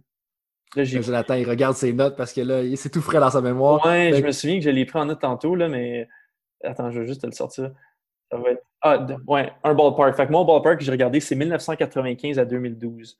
Donc, ça, c'est la génération Z qu'on appelle. Fait que milléniaux, mettons, moi, je suis né en 1993. Moi, je suis un milléniaux. Donc, les milléniaux, c'est la génération avant la génération Z. Puis même que la génération Z, un de leurs surnoms, c'est les post-milléniaux. Intéressant. Moi, je n'accepte pas de me faire euh, appeler un milléniaux. Fait que moi, même si je suis né en 89, on ne rentre pas ça là-dedans, je ne rentre pas dans cette définition-là. Mais eh, continuons. Génération Z, stratégie d'enseignement. Oui, ben, en gros, c'est euh, en fin de semaine, je vais offrir un atelier sur, euh, à des entraîneurs pour, mettons qu'on découvre un peu ensemble, c'est quoi les, besoins relationnels des athlètes qui font partie de la génération Z? Puis quand on parle de besoins relationnels, ben, c'est les besoins qui sont associés aux interactions humaines, à nos relations avec les autres. Puis on sait que la relation entraîneur-athlète, c'est une relation qui est, primordiale, puis c'est un peu comme la, même la fondation du coaching, si on veut. Euh, donc, ça va être ensemble de découvrir c'est quoi leur. En fait, de découvrir c'est quoi les caractéristiques de la génération Z, mais aussi de découvrir c'est quoi leurs besoins relationnels. Puis ensemble, on va voir euh, comment est-ce qu'on peut mettre en place des stratégies qui vont euh, favoriser, si on veut, le fait de, de, répondre à ces besoins relationnels pour optimiser la performance? Parce qu'on sait que quand on répond à ces besoins relationnel de la génération Z, euh, c'est facilitateur à l'augmentation de la performance. Donc, c'est quoi un peu ces besoins relationnels-là de la génération Z? Mhm. Donc, il y, en, a quatre principaux. Puis le, premier, c'est qu'ils ont un désir de confiance et de sécurité au sein d'une relation. Euh, après ça, ben, on sait aussi que les gens de la génération Z sont à la recherche de relations significatives avec les gens. Euh, puis sinon, ils recherchent également comme des communications de qualité. Puis pourquoi on parle de ça? Euh, c'est que la génération Z sont caractérisés comme ayant des faiblesses au niveau des habiletés interpersonnelles. Donc, ils sont très bons pour communiquer de façon électronique avec les médias sociaux, avec les téléphones cellulaires, etc. Puis étant donné qu'ils sont nés dans un environnement où est-ce que Internet existait déjà à leur naissance, où est-ce que les téléphones cellulaires existaient déjà à leur naissance, ils ont grandi dans cet environnement-là, puis ça a fait en sorte qu'ils ont développé un peu des, lacunes au niveau des habiletés interpersonnelles. Euh, donc, le fait d'avoir de, la communication de qualité, c'est quelque chose qui est important pour eux. Puis, ben, sinon, c'est important aussi un autre besoin que les coachs comprennent qu'est-ce qui alimente leur motivation. Donc, ça, c'est les quatre besoins euh, principaux, si on veut. Puis, avec les coachs, bon, on va aborder certaines stratégies euh, pour aider à, répondre à ces besoins. Mhm, vraiment intéressant. Puis, je pense que c'est important. Puis, moi, ce que j'aime un peu du ton de ce que tu amènes, c'est qu'au lieu de critiquer un peu la génération. Puis ça, je veux dire, c'est un classique. la génération d'avant critique toujours, celle-là d'après, etc. C'est on se penche sur OK, c'est quoi leurs besoins à eux, qu'est-ce qui sont différents, puis comment nous, on peut répondre aux besoins? Puis c'est là que je pense qu'on se rapproche davantage d'un coaching, d'ailleurs, qui est centré sur l'athlète. Puis on s'entend que ce qui semble ressortir de tout ça, c'est pas nécessairement que pour avoir du succès de plus en plus, du moins de ce que moi j'ai lu, euh, puis de ce que je suis pas mal sûr que ça abonde dans le même sens, que ça prend un coaching qui est centré sur l'athlète. Puis pour moi, de déjà se poser la question, c'est quoi les besoins des athlètes qu'on entraîne? Mais ben, comme on est déjà plus proche de se faire justement un, coaching centré sur l'athlète. Et là, tu as dit de 95 à 2012. Donc, il y en a là-dedans là, qui ont 25 ans en ce moment, là, si je comprends bien. Donc, euh, on, a justement la génération Z qui arrive dans les plus hauts niveaux, puis ça pourrait justement expliquer certaines choses qu'on a vues euh, tout récemment dans les ligues professionnelles comme dans la NHL, puis la difficulté que certains entraîneurs ont à, euh, à connecter avec certains des athlètes qui viennent de rentrer, parce qu'il y en a qui sont 18, 19, 20 ans, ils sont clairement sont nés dans le nouveau millénaire. C'est justement un peu le gap qui, va arriver, puis je pense que ça, c'est important à bien comprendre. Euh, dernière question, un peu plus sur tes travaux, puis après ça, on, va enchaîner un peu plus vers les, les, questions rapides, les questions éclairs. la dernière, c'est une de tes dernières présentations s'intitule comparaison des effets de l'autorégulation en ligne et une intervention de pleine conscience. Lequel améliore le plus la performance, la catastrophisation de la douleur et la santé mentale des athlètes d'endurance? Bien entendu, c'est une traduction libre de Dr. Frank d'un titre anglophone. Euh, dans quelle direction ça s'en va, ça? Puis est-ce que tu as des résultats préliminaires à, nous partager? Euh, ben, oui, je pourrais ben, brièvement, comme ça, l'analyse de données n'a pas encore été faite concrètement, mais qu'est-ce que je peux m'avancer en disant que euh, la COVID euh, est malheureuse pour plusieurs raisons. Euh, puis de mon côté, au niveau de ma recherche, c'est un facteur comme qui vient grandement biaiser ma recherche. donc, en ce moment, qu'est-ce qu'on voit? C'est un peu comme si les interventions avaient eu aucun effet d'une certaine façon. Mais ça, ça peut s'expliquer par vraiment comme plusieurs facteurs entre les deux, moi, je peux, je peux dire que statistiquement, mettons, il n'existe pas de différence significative pour le moment de ce que j'ai vu, mais là, je vais essayer un peu de jouer avec les données puis voir si je ne peux pas faire ressortir d'autres choses. Cependant, euh, quand je regarde, mettons, quand on parle juste de moyenne, de choses comme ça, des, statistiques, on dit qu'ils sont plus descriptives, comme euh, euh, je fais des graphiques puis je peux voir des évolutions de scores, etc. là, c'est possible de voir que, comme les deux interventions ont eu des effets, mais des effets différents sur des variables différentes, puis encore une fois, comme au niveau de la douleur, le mindfulness, c'est quelque chose qui ressort comme étant quelque chose d'efficace. Euh, puis sinon, ça, c'est des résultats qui sont très, très préliminaires. Euh, comment je vais analyser mes résultats? Je vais, j'ai donné des questionnaires aux athlètes. Donc là, je vais avoir des chiffres, mais je, vais, je, suis aussi pardon, en train de faire des entrevues avec, avec certains d'entre eux. Donc, je vais trianguler tant qu'est-ce que les athlètes m'ont dit dans leur entrevue, donc des, opinions sur les, effets que l'intervention a eu sur eux, mais aussi les données provenant des questionnaires. Donc, ça va être intéressant de, de voir tout ça. Bien, on a bien hâte d'être au courant de ça, puis j'espère que tu vas trouver une façon de nous partager ou peut-être que ce sera pour une ronde 2 justement de, venir sur le, podcast. Euh, fait que là, avant justement de rentrer dans les questions éclairs, j'avais oublié, je veux faire un petit peu retour sur les grands concepts que tu as soulevés dans, notre conversation euh, parce qu'on on, s'est quand même promené, super intéressant, super riche, puis des fois, ça fait quand même beaucoup d'informations à digérer, puis je pense qu'il faut rester pratique, puis des fois faire une synthèse pour bien être capable de, de l'appliquer. Euh, du moins, c'est une des stratégies que j'utilise pour moi, fait que moi j'ai figuré ça va être utile pour les autres, ça va peut-être même utile pour toi. Euh, dans les, concepts que tu viens de sortir, tu vas m'en sortir un d'ailleurs, euh, on parle de pleine conscience, on parle de la prise de décision, euh, un peu la, visualisation active. je ne sais pas si c'est exactement ça, le, terme que vous avez utilisé, toi, Véronique puis Jean, c'était quoi le terme déjà hmm. exact? je, ben, on n'est pas vraiment lié à l'imagerie, mais c'est plus le fait de prendre des prises de décision. C'est d'entraîner la prise de décision en créant comme des simulations, des situations artificielles, si on veut. Ouais. Fait qu'on va dire l'imagerie simulée ou quelque chose comme ça, juste pour savoir de quoi qu'on parle. Euh, catastrophisation de la douleur, ça c'est un mot que je vais euh, garder pour quand je vais jouer la prochaine fois au Scrabble. Uh-huh. Et puis récupération ah, éveillée. fait que la, première chose, récupération éveillée. Qu'est-ce qu'on voulait déjà dire pour ça? on, en parlait tout à l'heure, puis c'est comme euh, woken ou waken. oui, c'est wakeful, ouais, wakeful resting. Puis en gros, pour l'expliquer vraiment brièvement puis clairement, c'est juste d'autres activités qu'on peut faire quand on est réveillé qui nous permettent de déconnecter de ce qu'on fait principalement. Fait que ça peut être littéralement n'importe quoi. Puis idéalement, ça devrait être des tâches qui sont pas comme euh, cognitivement lourdes. Là, que, mettons, on essaie de résoudre un gros problème, puis là, ça nous prend beaucoup de jus là, cognitif.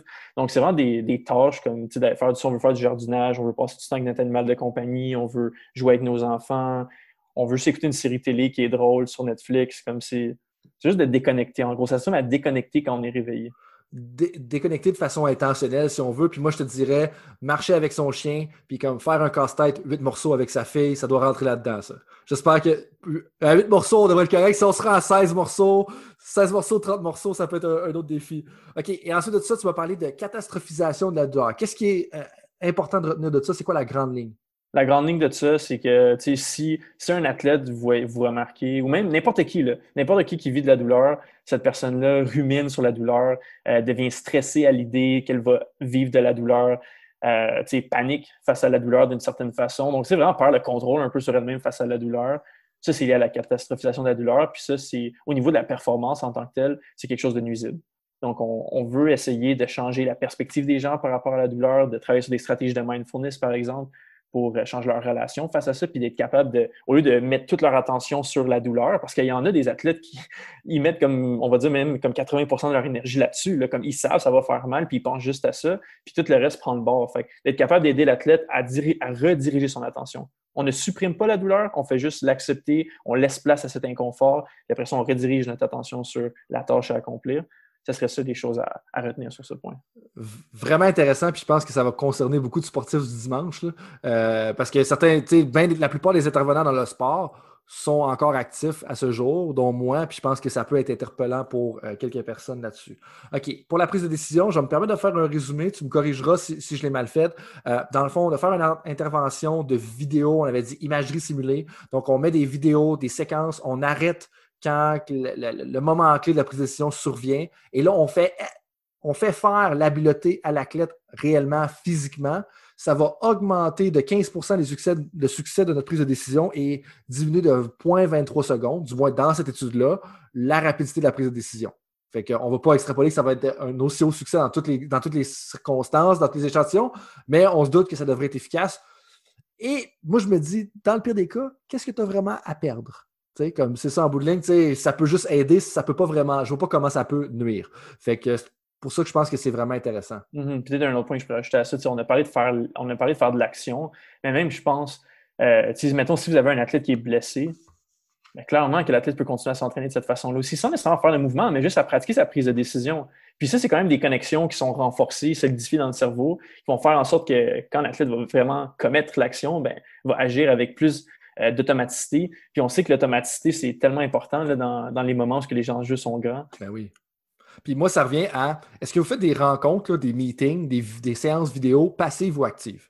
Combien de séances vidéo on voit? Puis là, les gens vont juste rouler les séquences vidéo, rouler les séquences vidéo, rouler les séquences vidéo. OK, on le roule. OK, qu'est-ce qui se passe là? Est-ce qu'il y a quelqu'un qui peut me le décrire? Ensuite ça, c'est quoi la bonne décision à prendre? OK, boum, boum, boum, boum, boum. Mais ça, ça va être beaucoup plus euh, durable comme exercice d'apprentissage pour amener nos athlètes à exécuter, slash automatiser un peu la décision qu'on veut qu'ils prennent dans le feu de l'action. Puis c'est là que je pense que c'est vraiment intéressant ce que tu veux dire. Et la dernière chose dont tu m'as parlé un petit peu, là, parmi toutes les choses qu'on a parlé, dont tu as parlé de stratégie de gestion de la douleur, puis aussi de pleine conscience. Euh, est-ce que tu as, avant qu'on rentre dans les questions éclairs, est-ce que tu aurais quelque chose que tu aimerais euh, partager avec les coachs ou les professionnels? Même, on, se rend compte, là, pour ton information, 50% des gens qui écoutent, c'est des coachs d'un certain haut, niveau, sport d'équipe principalement. Je pense que les sports individuels vont sûrement euh, faire un tour pour voir Jonathan Lanier parler des choses, mais aussi des professionnels de haut niveau. Donc, on va avoir des, des comptables, des, des, avocats, des médecins qui vont écouter. est-ce qu'il y aurait quelque chose d'autre que tu penses qui est important à couvrir, de couvrir avant justement qu'on rentre dans les questions éclairs. Mmh, ben, oui, ben, merci beaucoup de me donner cette, scène là pour, pour euh, parler de ça. Euh, je pense qu'un point important à réaliser pour tout le monde, peu importe c'est quoi votre rôle dans la société, peu importe ce que vous faites, euh, la préparation mentale, c'est bon pour tout le monde. Ça peut vraiment permettre de venir maximiser votre potentiel, peu importe la tâche que vous faites, peu importe la tâche que vous faites, parce qu'au bout du compte, tout le monde performe peu importe c'est quoi votre rôle dans la société, là, vous performez. Même si vous êtes, même si vous êtes juste un parent, puis je ne veux pas dire juste, là, mais même si vous êtes en tant que parent, on performe. En tant que quand on est professionnel, on performe, donc on performe partout. Euh, donc, qu'est-ce que j'ai goût de vous dire, c'est euh, soyez pas fermés à l'idée de, de vous, euh, de juste de lire, de, lire davantage sur qu'est-ce que la préparation mentale, de peut-être même faire signe à différents consultants en performance mentale. Euh, il y a l'Association canadienne de psychologie du sport vous pouvez trouver comme euh, les profils de tous les intervenants euh, qui sont des membres professionnels de l'association au Canada. Donc, vous pouvez y aller par province même. donc, tu sais, c'est vraiment comme je vous j'invite juste tout le monde à être ouvert à ça parce que des fois, c'est beaucoup mieux aujourd'hui, mais il y a quelques années, il y avait un peu un stigma lié à la préparation mentale, puis les gens étaient comme Ah, tu sais, moi, j'ai pas de problème. Mais on ne travaille pas avec les gens qui ont des problèmes, on travaille avec les gens qui sont intéressés de maximiser leur potentiel. Puis si vous, vous êtes mm-hmm. intéressé à maximiser leur potentiel, bien, vous savez qui vous pouvez contacter pour ça. Puis deux choses que j'ai à dire par rapport à ça. D'un, moi, une séance avec toi de peut-être 10 minutes, parce que c'était à travers une de nos conversations régulières, ça a descendu mon score au golf de 4. OK, fait que ça, là, il y en a plusieurs. Puis là, on va vous dire que c'est pas grand-chose quand tu joues 130. Mais là, vous allez me dire, je suis d'accord avec vous. Non, je joue un petit peu plus bas que 130, mais on comprend l'idée. Ça peut avoir un impact. Mais de deux, moi, un, point plus important, euh, allez vérifier sur le site de l'Association de psychologie du sport euh, du Canada, parce que ça, c'est des gens qui sont certifiés puis qui savent quoi qu'ils font. Puis quand c'est le temps, la limite aussi de Hey, c'est une dépression, là, je ne deal pas avec ça, j'envoie ça à un psychologue. Euh, parce qu'il y a un peu comme n'importe quel domaine, il y a des gens, des fois, qui vont prétendre, qui ont les, les compétences, les qualifications, alors que ce n'est pas le cas. Puis ce qui est surtout important là-dedans, avoir les certifications, euh, pour moi, c'est important, mais jusqu'à un certain point, euh, c'est surtout qu'on ne voudrait pas qu'il y ait des interventions qui vont nuire aux athlètes, puis qui vont même créer des dommages aux athlètes. Euh, puis ça, pour moi, c'est ça qui est le plus important là-dedans, surtout quand on parle de psychologie. en bout de ligne, c'est un peu joué dans la tête des athlètes, sauf que c'est de façon positive. donc, on veut s'assurer que c'est des gens qui ne vont pas faire des choses qui vont nuire à vos athlètes. Donc, je vous invite vraiment à aller voir sur le site. Puis surtout, si vous êtes avec une équipe de haut niveau, là, comme on, veut s'assurer de quelqu'un qui est qualifié le, stamp of approval, puis c'est juste le minimum. Euh, en plus de ça, j'ai des questions pour toi. Euh, quand tu penses à quelqu'un qui a réussi dans le monde du sport, à qui tu penses en premier et pourquoi? Oh, ça, c'est des bonnes questions. quelqu'un qui a réussi dans le monde du sport. Euh, ok, ben, je vais, je vais dire ça parce que je pense que cette réponse-là peut être tellement répondue de façon différente pour mille une raisons. Euh, pour moi, quelqu'un qui fait une différence, de selon ma perspective, mon opinion, puis ma façon de voir le monde, c'est quelqu'un qui joue un rôle de bâtisseur, quelqu'un qui a influencé des philosophies, quelqu'un qui a, qui, a, changé des vies, même comme si. Pour moi, c'est pas du tout relié à l'aspect, mettons, gagner tel nombre de Coupes Stanley, etc. Euh, c'est vraiment plus sur le processus que ma perspective est euh, dessus en ce moment. Puis je pense qu'il y a quelqu'un qui a, qui a un impact comme majeur je vais parler de quelqu'un dans mon domaine, un monsieur qui s'appelle Ken Ravisa. Puis lui, Ken, euh, malheureusement, qui est décédé, euh, c'est, on le connaît un peu moins au Canada euh, parce que c'est quelqu'un qui vient des États-Unis, mais je suis allé à plusieurs reprises à, une conférence, à une conférence qu'il y a annuellement aux États-Unis qui regroupe comme un nombre incalculable d'intervenants qui viennent de partout dans le monde en préparation mentale. Puis c'est marquant, puis c'est frappant, puis c'est inspirant, puis c'est c'est même, dis le mot débile, de voir à quel point ce monsieur-là a eu un impact sur comme un nombre incalculable de gens. Puis c'est quelqu'un qui il est décédé en ce moment, mais comme les gens, même comme l'année qui est décédé, l'année d'après la conférence annuelle, le monde, ils ont rendu plein d'hommages, comme les gens ils étaient émus, les gens pleuraient, les gens. Puis ça, c'est des gens qui viennent de partout dans le monde. Puis il y avait comme, c'était plus de 1000 personnes. Je pense qu'il y a quasiment 2000 personnes qui viennent à cette conférence-là. C'est fou de voir à quel point une personne on peut avoir un impact au niveau régional, on peut avoir un impact au niveau provincial. Puis là, si on est chanceux, puis bon, puis peu importe, on peut avoir un impact au niveau national. Mais quand tu es une personne qui est en mesure d'avoir un impact au niveau international sur autant de gens qui viennent de cultures complètement différentes, pour moi, ça, c'est fou. C'est quelque chose que j'aimerais dire j'aspire à. Euh, who knows si ça va arriver, mais c'est très inspirant une étape à la fois, puis l'impact, ça peut être local, ça peut être régional, ça peut être provincial, ça peut être ça. Puis c'est l'important, c'est d'avoir l'impact qu'on va avoir. Puis je pense que deux choses qui ressortent de ça pour moi, c'est euh, le sport, c'est à propos des gens. Tu sais, comme life is, life is about people, sport is about people. La, vie et le sport, c'est à propos des gens. Puis c'est l'impact que tu vas avoir aussi parce que c'est ça qu'on se souvient dix ans plus tard. Tu sais. Puis là, je me promets de ne plus faire de commentaires parce que là, on, est dans les questions éclairs. Je peux très, un autre? Ben, vas-y, vas-y. Euh, non, on va regarder ça. Ah, on va ça ça euh, quel livre que tu, as-tu lu dans les six derniers mois et que tu recommanderais le plus en ce moment? Donc, mon livre euh, que j'ai lu dans les six, derniers six mois que je suggère, je pense à, tout le monde, mettons, qui est intéressé par la haute performance. Puis quand je parle de haute performance, c'est pas juste en sport, c'est dans votre milieu professionnel, ça peut être dans votre vie personnelle, etc. il y a un livre qui s'appelle Peak Performance qui a été écrit par Brad Stulberg et Steve Magnus. Puis c'est un livre qui, qui vaut de l'or, qui, qui est plein, plein, plein de leçons et de stratégies concrètes pour vous aider à devenir un, un performer comme de prochain niveau, là, si on veut. Puis ça touche différentes sphères, tant comme on parlait de récupération tantôt, de, comme dans le moment, qu'est-ce qu'on peut faire pour s'aider, etc. Puis ça, c'est un livre qui est. C'est pas, pas une brique, c'est quelque chose qui se lit comme euh, quand même aisément. Donc, c'est un livre que, je suggère fortement à tous. Quelle est ta citation préférée? Ma citation préférée, c'est que euh, c'est pas quelqu'un qui l'a dit, mais c'est quelque chose que je pense fortement, comme quoi que l'adversité, c'est l'élément essentiel à la croissance. Donc, ça serait ça ma citation, mais c'est quelque chose que je pense et que je suis profondément comme euh, c'est ancré en moi. Si tu pouvais retourner en arrière et donner un conseil à toi-même à l'âge de 18-20 euh, ans, ça serait quoi? Ben, je pense que ça, se résumerait à être authentique, rester authentique avec qui on est, d'être en résonance, comme toutes les choses qu'on fait, toutes les décisions qu'on prend, les choix qu'on commet, comme qu'ils soient toujours alignés vers nos valeurs et la personne, la personne qu'on est, dans le fond.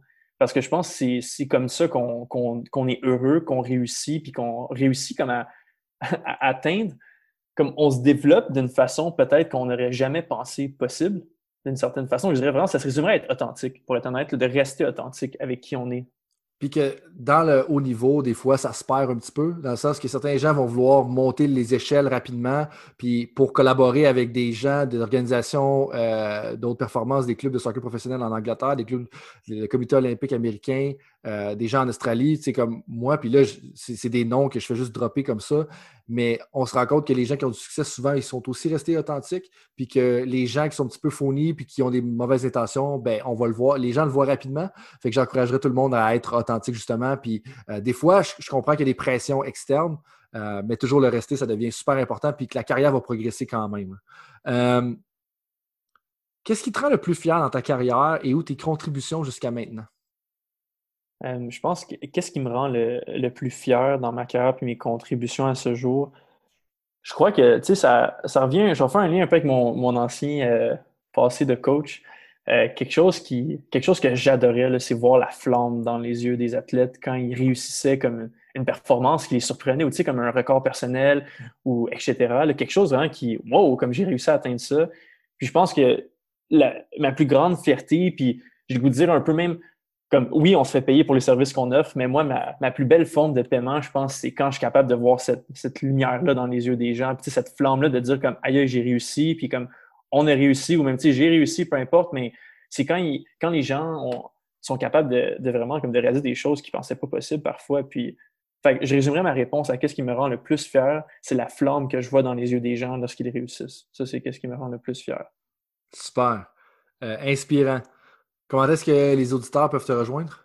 Ah, donc, vous pouvez. Euh, donc, malheureusement, je n'ai pas encore de site web, mais vous pouvez m'écrire à mon adresse courriel. C'est le jonathan.lanier at uottawa.ca. Puis ça va être dans le descriptif de l'épisode de toute façon. Euh, puis pour ceux-là qui ne le savent pas, puis je pense que c'est important de le mentionner en fin de rencontre, Jonathan offre aussi des services pour les entraîneurs à travers Better Sport, euh, qui est une agence qui rassemble trois personnes pour l'instant, dont deux euh, avec deux assistants en plus. Donc, Jonathan qui offre des séances de préparation mentale pour les entraîneurs, aussi avec des formations, puis il va nous aider dans la, dans la recherche qu'on fait ensemble, dont aussi avec André Lachance qui fait aussi des formations, qui va aider à remplir des contrats, et avec moi-même. Donc, on est une agence de trois personnes qui vont offrir des services. Donc, si vous avez des athlètes, vous pouvez contacter directement. Si vous avez de l'aide pour les entraîneurs, vous pouvez contacter à travers aussi Better Sport. L'adresse va être euh, en deçà de l'épisode.